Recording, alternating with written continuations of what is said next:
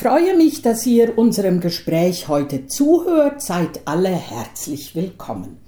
Wir äh, haben heute das letzte Podcast oder der letzte Podcast, ich weiß es immer nicht, das letzte Podcast äh, vor den Sommerferien. Ich mache dann Juli und August keins mehr. Und ähm, ja, wir sind ja alle so eine gestresste Gesellschaft. Es geht ja darum, irgendwie, wenn der Urlaub kommt, dass man oben runterkommen will und irgendwie neue Kraft tanken will.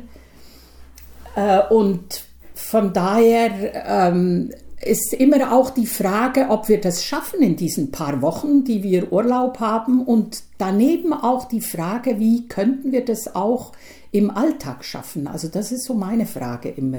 Warum geht es immer nur in diesen Urlaubstagen und wir hangeln uns dann von Urlaub zu Urlaub und zwischendurch ist es einfach nur stressig und fürchterlich und ich komme nicht zur Ruhe.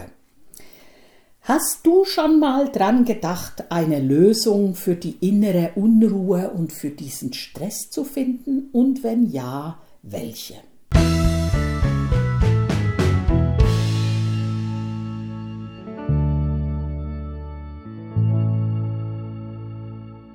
Eines der Dinge, die uns angeblich am meisten fehlt, ist wohl die Stille.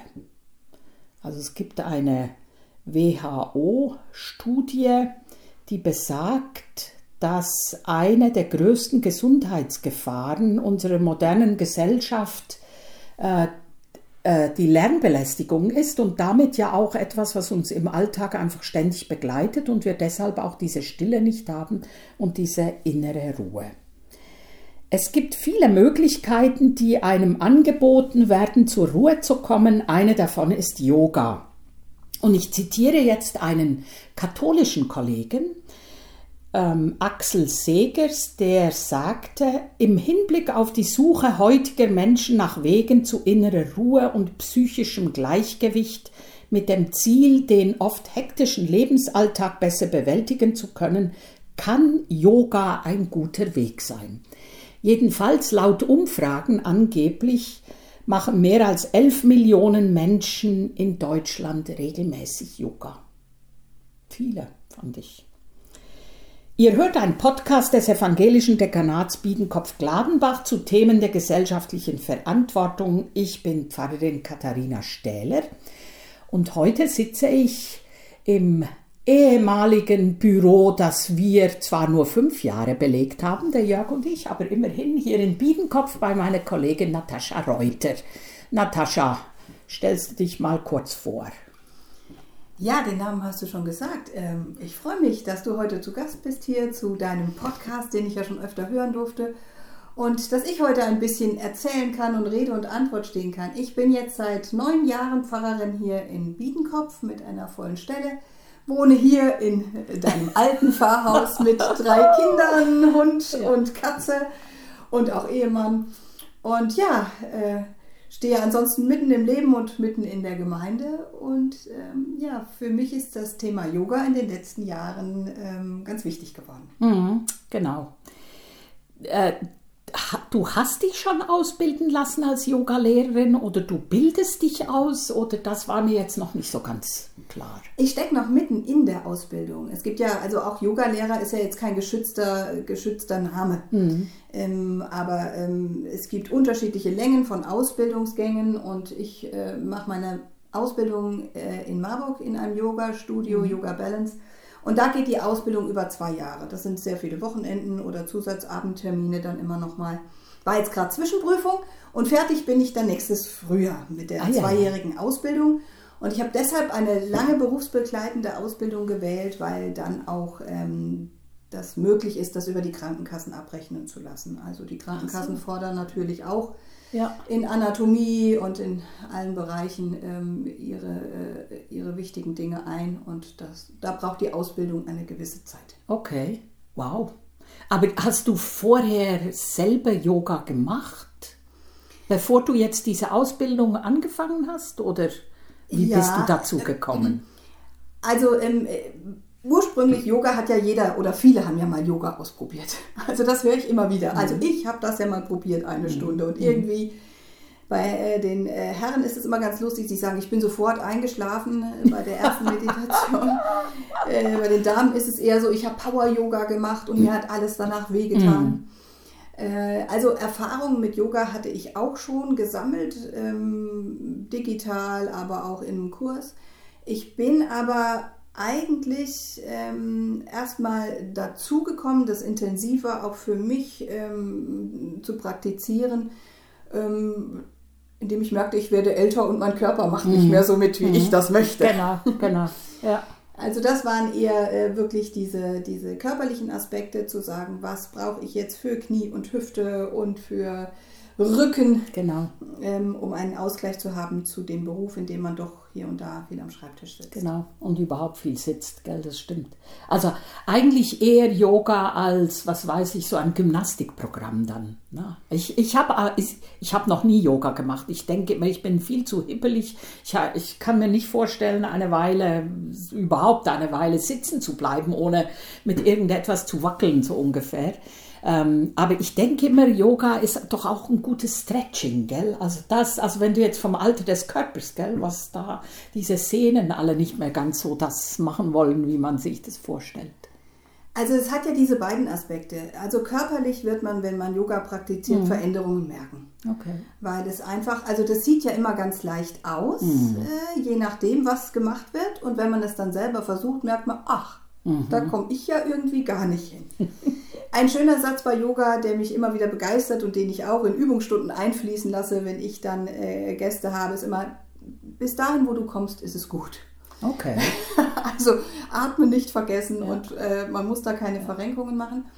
Aber natürlich ist es für die, für die körperliche Fitness gut, aber ähm, das, da hast du recht, das können, kann man auch in einem anderen äh, Gymnastikprogramm oder Fazienkurse, die es ja genau. auch oft in Gemeindehäusern jetzt gibt, im Fitnessstudio, das kann man auch woanders erleben. Ja. Also Yoga hat eben auch noch diese andere Komponente, nämlich neben diesen körperlichen Dingen, die gut tun, also Yoga heilt nicht alles, es kann zur Heilung etwas helfen. Mhm. Äh, und äh, daneben gibt es aber einfach diesen Aspekt, ich habe auch in dieser Yoga-Zeit die Möglichkeit zur Ruhe zu kommen. Mhm einfach auch loszulassen, mhm. ähm, die Übung durchzuführen und dennoch eben auch ganz intensiv bei mir zu sein. Mhm. Also das ist jetzt nicht wie im Fitnessstudio bei einer Übung, da genau. sind die Boxen, ja. die Bassboxen im Hintergrund, ja. sondern es hat auch noch einen, einen seelischen und geistigen mhm. Aspekt. Genau, also ich denke, das ist überhaupt etwas, was wir alle verlernt haben, nach oben runterzukommen selber. Also jetzt abgesehen von Yoga oder sonst irgendwas. Ich denke da manchmal an die das war die Frau eines Kollegen, das allererste Schwangerschafts, ähm, wie hießen die Kurse, ne, mhm. wo du da gelernt hast zu atmen mhm. und so. Und die hat es damals angeboten äh, und ich habe das da auch mitgemacht und das war aber mehr so, wie heißt es denn, weißt du, wo du dir selber sagst, dein Arm wird ganz schwer und also so diese Selbst äh, Suggestion, ne? also wo du dann wirklich und die Zunge hängen lassen, so ungefähr, ne? damit auch das im Kopf irgendwie sich anfängt zu lösen und so.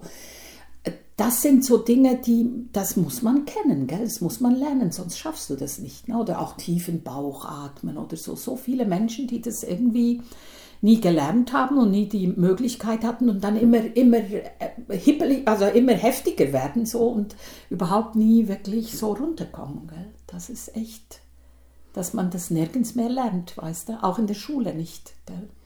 Und das ist ganz essentiell für, für eine Yoga-Praxis. Von daher sind auch Fitnessstudio, die so eine halbe Stunde Yoga anbieten, mhm. finde ich immer sehr, sehr interessant. Also Yoga eigentlich unter anderthalb Stunden, wenn man sich die Zeit nimmt, ähm, geht es nicht, mhm. weil genau diese Phasen eben dazugehören. Und für diese Phase brauche ich Zeit ursprünglich ähm, ist Yoga auch nicht dafür da, um jetzt den Alltag zu perfektionieren und mhm. noch besser und noch schneller genau. und noch sportlicher zu werden, ähm, sondern es soll heilsam sein. Mhm. Und dafür braucht der Körper Zeit. Äh, auch in einer Übung mhm. braucht mhm. er Zeit. Und äh, auch, auch der Geist oder die mhm. Seele braucht Zeit. Und Yoga, wenn man von dem alten Sanskrit-Wort her denkt, heißt es ja verbinden. Und ähm, das ist eine sehr starke Verbindung zwischen Körper, zwischen Geist aber auch der Atem, der eine Genau. riesige Rolle spielt. Und da hast du recht. Also es gibt Kinder, die atmen sogar falsch rum. Da- Was? ja, also äh, beim Einatmen müsste ja, strömt die Luft Ja. ein und der Bauch müsste nach außen gehen. Und die halten ja Luft an, auch wenn man schick sein will und der Bauch muss, äh, Ja, äh, muss gestellt Ja, aussehen. Also die atmen sogar in die falsche Richtung. Und das sind schon Dinge, äh, die Atmung macht sehr, sehr viel aus. Mhm. Und da bin ich natürlich auch ganz schnell wieder in dem Bereich Meditation Mhm. oder auch Entspannungstrainings. Das gibt es ja auch in anderen Bereichen. Aber äh, genau, also aber wie kommst du jetzt dazu, auch Lehrerin, also das auch weitergeben zu wollen, weißt du? Also ich meine, dass man selber ein Interesse hat an Yoga und sich das für einen selbst, ich könnte mir auch vorstellen, dass wenn man Yoga macht, dass das einem auch, also wenn man so feste Termine hat, dass egal was ist, da gehst du raus und machst deine anderthalb Stunden, weißt du so, gell? Dass das eben auch eine, äh, eine Art von Alltagsbewältigung so ungefähr ist. Aber weshalb willst du das jetzt lehren, anderen auch beibringen? Ähm, das, das hat auch ähm, sicherlich mehrere Aspekte. Also einmal finde ich es ähm, in meinem Beruf sehr schade, dass das Körperliche ähm, gar keine, äh, also wenig bis gar keine Rolle spielt. Ähm, da äh, sind wir ja noch stärker als die katholische Kirche auf den Wortgottesdienst Ja, ja. oder die Wortverkündigung ausgerichtet. Und ähm, mir schon seit langem in meinem Beruf der andere Teil fehlt. Ähm, und ich glaube, wie du, dass gerade Kinder und Jugendliche das lernen müssen. Also ich bin auch ein hibbeliger Mensch. Man würde bei mir gar nicht denken, dass ich auch mal ruhig sitze. Aber vielleicht kann ich es deshalb auch ganz gut spüren, was dann passiert und wie wichtig das ist, das zwischendurch auch einzuüben und nicht nur im Urlaub, sondern einfach durch Atem und Ruhe und Veränderung des Bewusstseins bei sich zu sein. Und ich glaube auch erst, wenn man bei sich wirklich ist, kann man bei anderen wieder sein. Und von daher ähm, ist es mir auch in meiner Arbeit oder in meinem Glauben wichtig, diese Körperlichkeit nicht ganz zu vergessen, weil ich denke, sie hängt zusammen mit dem, äh, was wir reden und tun und ähm, danach Wegen zu suchen. Also es gibt natürlich auch im christlichen Glauben die Meditation oder die Mystiker oder Kontemplation. Wir kennen das ja auch aus dem klösterlichen Umfeld und Rahmen. Aber eine Möglichkeit zu schaffen, wie man ähm, den christlichen Glauben auch nochmal anders erfahrbar machen kann. Und von daher ist das für mich ein interessanter Weg. Ich mache die Ausbildung äh, bei einem Religionswissenschaftler, Ach was ja. für mich ganz wunderbar ist, Ja. weil ich äh, da einfach diese große Offenheit habe und auch ähm, viele Religionen in Vergleich zueinander setzen kann, aber auch meine christlichen Wurzeln da ganz stark einbringen kann. Gut, da kommt ja jetzt auch die, ja, die Gegenreaktion dazu, ne, dass es natürlich viele, manche, wie auch immer gibt, die sagen, das, hat, das kann man als Christ, als Christin nicht. Ne? Also Yoga ist eine, du hast ja selbst gesagt, Sanskrit ist etwas, was aus, dem, aus der hinduistischen Religion kommt und hat ja ursprünglich eine völlig andere Bedeutung. Also hat doch eigentlich die, die Bedeutung, dass du quasi in dich hineingehst und damit in Kontakt trittst mit dem Göttlichen oder wie auch immer und sich eigentlich als, ähm, als Idealzustand sozusagen äh, du dich mit dem Göttlichen, dass sich das auflöst. Ne? So. Das ist jetzt gar nicht christlich, gell? Jetzt ist die Frage, wie, also was würdest du denn jemandem sagen, der, ich habe das ähm, auch geguckt, auch im Internet gibt ja viele, die dann so richtig, ne, also relativ äh, heftig dagegen sind und sagen, Yoga und christliche Glaube sind unvereinbar, weil Yoga nicht nur eine Form von Gymnastik ist, die Stress abbaut, der Konzentration hilft und dem Körper gut tut, sondern von den hinduistischen Wurzeln nicht zu trennen ist. Was würdest du sagen? Jemand, der sowas sagt. Ja, natürlich müsste man erstmal geschichtlich schauen, wie die Wurzeln da liegen. Und es gibt natürlich eine hinduistische Yoga-Tradition. Also die ersten Yogis haben ja gar keine Übungen gemacht. Die haben wirklich, wie du sagtest, also stundenlang gesessen und äh, meditiert.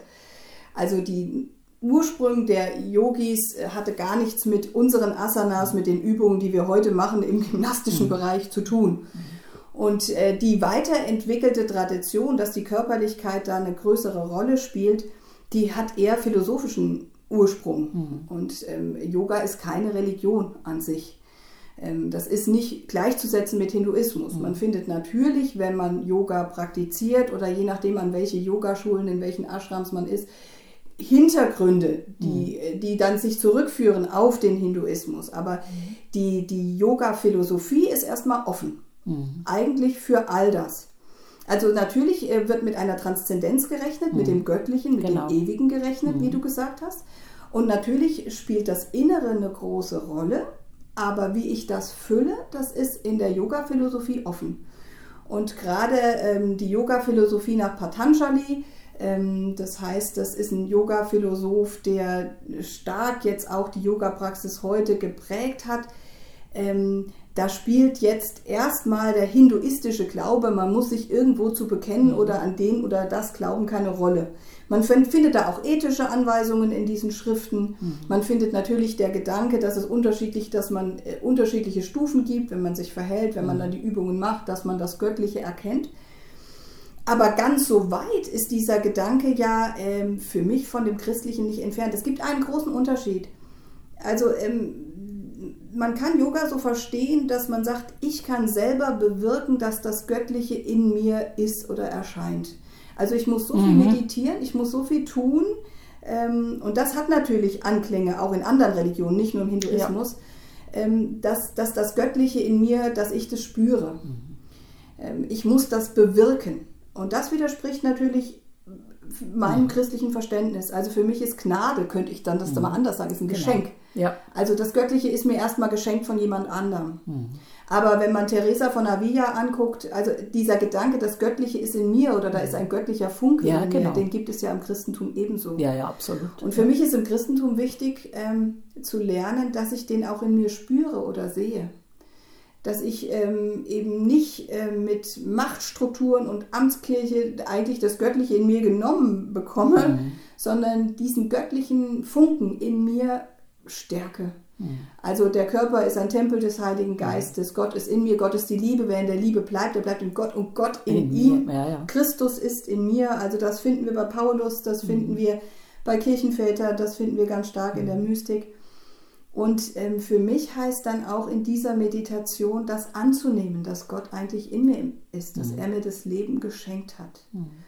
Und wie ich dann im, im Praktizieren des Yoga oder in einer Meditation das fülle, gibt ja auch äh, im christlichen Glauben das Herzensgebet, mhm. was genau. gelehrt wird. Ja. Das, das liegt wieder bei mir. Und da gibt es natürlich für mich Grenzen, wenn ich sage, ich bin christlichen Glaubens. Ähm, je nachdem, welche Yogaschule es dann sein mag, verbinden die das anders. Ich kenne es aber jetzt hier in unserem Umfeld oder in der christlichen Tradition, wenn Yoga gelehrt wird, auch so, dass da eine große Offenheit ist, dass mhm. sich da viele wiederfinden. Mhm.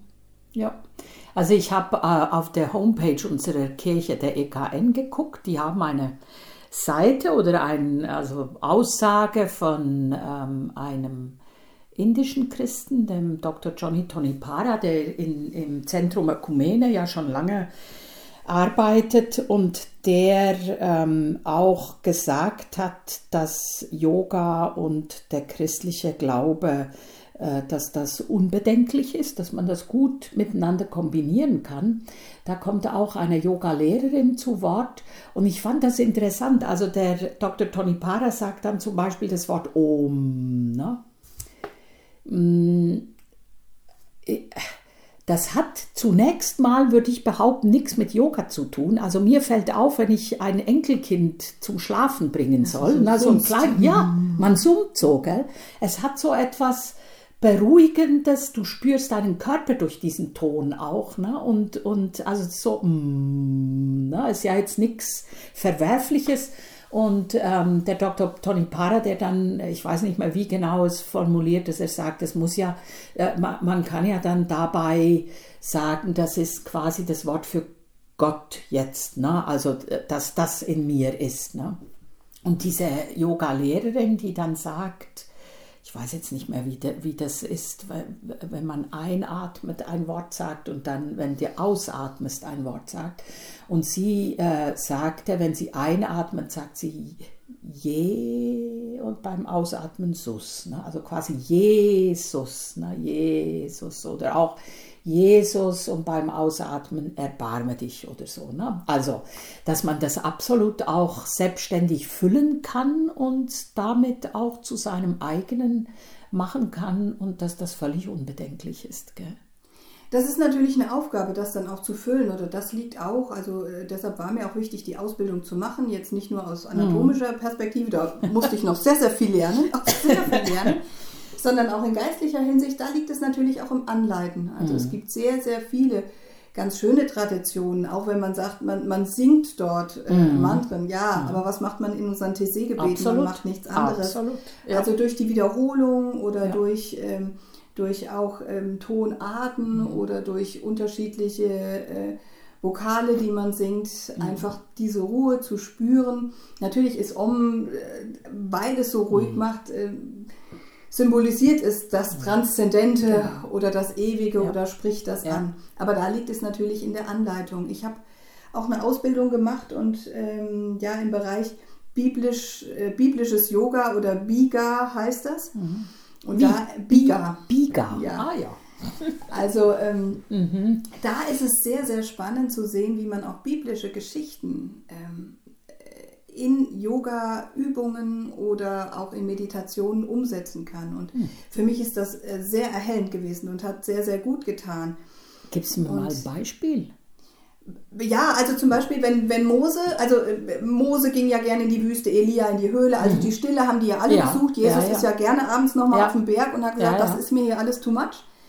Also dort, äh, also ich würde sagen, Jesus war, das hört sich jetzt ganz provokativ mhm. für manche Menschen, er war ein, ja. war, ein, mhm. war ein Yogi. Also mhm. der hat sich hingesetzt, der hat gebetet, der war mit Gott in Kontakt, hat nach sich geguckt, mhm. hat sich seine Gefühle wahrgenommen. Mhm. Das taucht ja in der Bibel immer wieder auf, diese, diese, diese Sache, wie verbinde ich mich mit Gott, wie nehme ich dieses Geschenk Gottes wahr.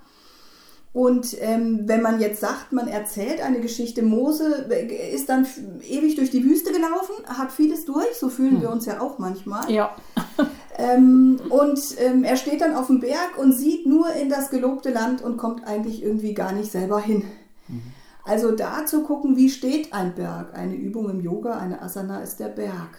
Okay. Aufrecht stehen, auch nach langen, nach langen schweren Zeiten sich aufrichten, zu mhm. Gott hinzuwenden offen zu werden, mhm. ihm all das hinzugeben mhm. und weiterzuschauen, aber trotzdem stabil zu bleiben, weil man geerdet ist, weil man da jetzt hingehört, aber auch mit Gott verbunden ist.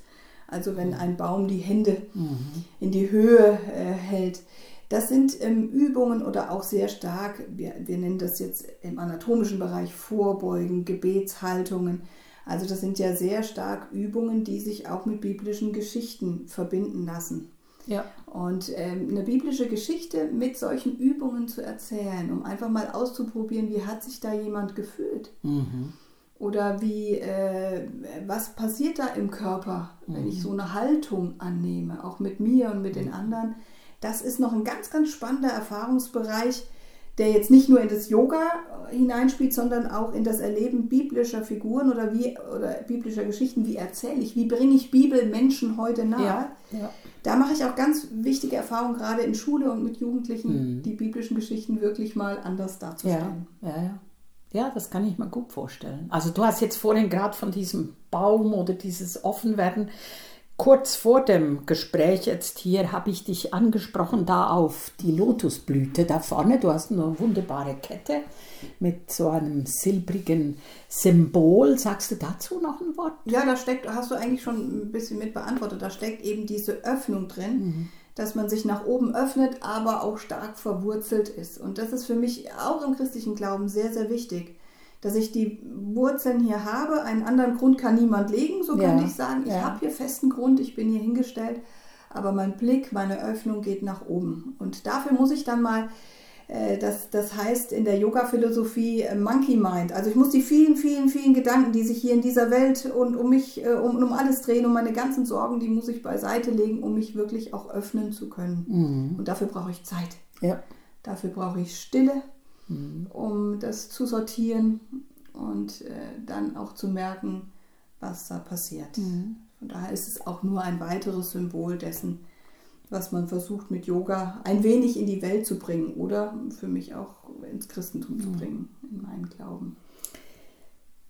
Würdest du zum Schluss noch sagen, ähm, hat dich das verändert, Natascha, diese Zeit, die du jetzt mit Yoga verbringst? Ich spüre schon, je mehr ich das praktiziere oder für mich übe, und damit meine ich nicht nur die Asanas, die natürlich dem Körper gut tun, mhm. sondern auch das Einüben von Stille und Ruhe und das auch in mich hineinhorchen, dass das auch in Verbindung mit Atemübungen, das ist aber bei vielen Entspannungstechniken so, dass das das eigene Empfinden verändert und für mich auch im christlichen Glauben viel verändert. Ähm, äh, bis dahin, dass ich manchmal denke, auch wenn ich im Gottesdienst nicht jeden Satz zugehört habe, ähm, ich bin bei mir gewesen und ich bin bei Gott gewesen und das war vielleicht für mich in dem Moment vielleicht wichtiger als jeder Satz, den ich ansonsten von der Kanzel gehört habe. Nicht, nicht dass die nee, Sätze von der Kanzel absolut. nicht wichtig sind. Ja, ja. Also mir das zu erlauben, zu sagen, ich darf da auch in mir spüren und ich darf die Ruhe in mir finden, dass, dass ich Gottes Kind und sein Geschenk bin. Und das hilft mir, es auch nach außen weiterzugeben und da auch mit ein bisschen mehr Verständnis und Ruhe ranzugeben. Aber es ist natürlich ein Übungsfeld. Mhm. Ist, das würde auch jeder, der Yoga praktiziert, sagen. Es ist Übung, wie auch meditieren. Es ist Übung, aber es ist gerade in unserer Gesellschaft und ich finde auch in unserer Kirche unsagbar wichtig, das zu üben. Gerade auch in allen Veränderungsprozessen, die jetzt anstehen. Mhm. Da einfach in sich zu schauen und mit Gott in Kontakt zu bleiben. Genau, und all das, was vielleicht schwierig ist, Veränderungen sind nicht unbedingt nur schwierig, sind ja auch äh, chancenvoll und so weiter. Aber das dann auch in Ruhe machen zu können.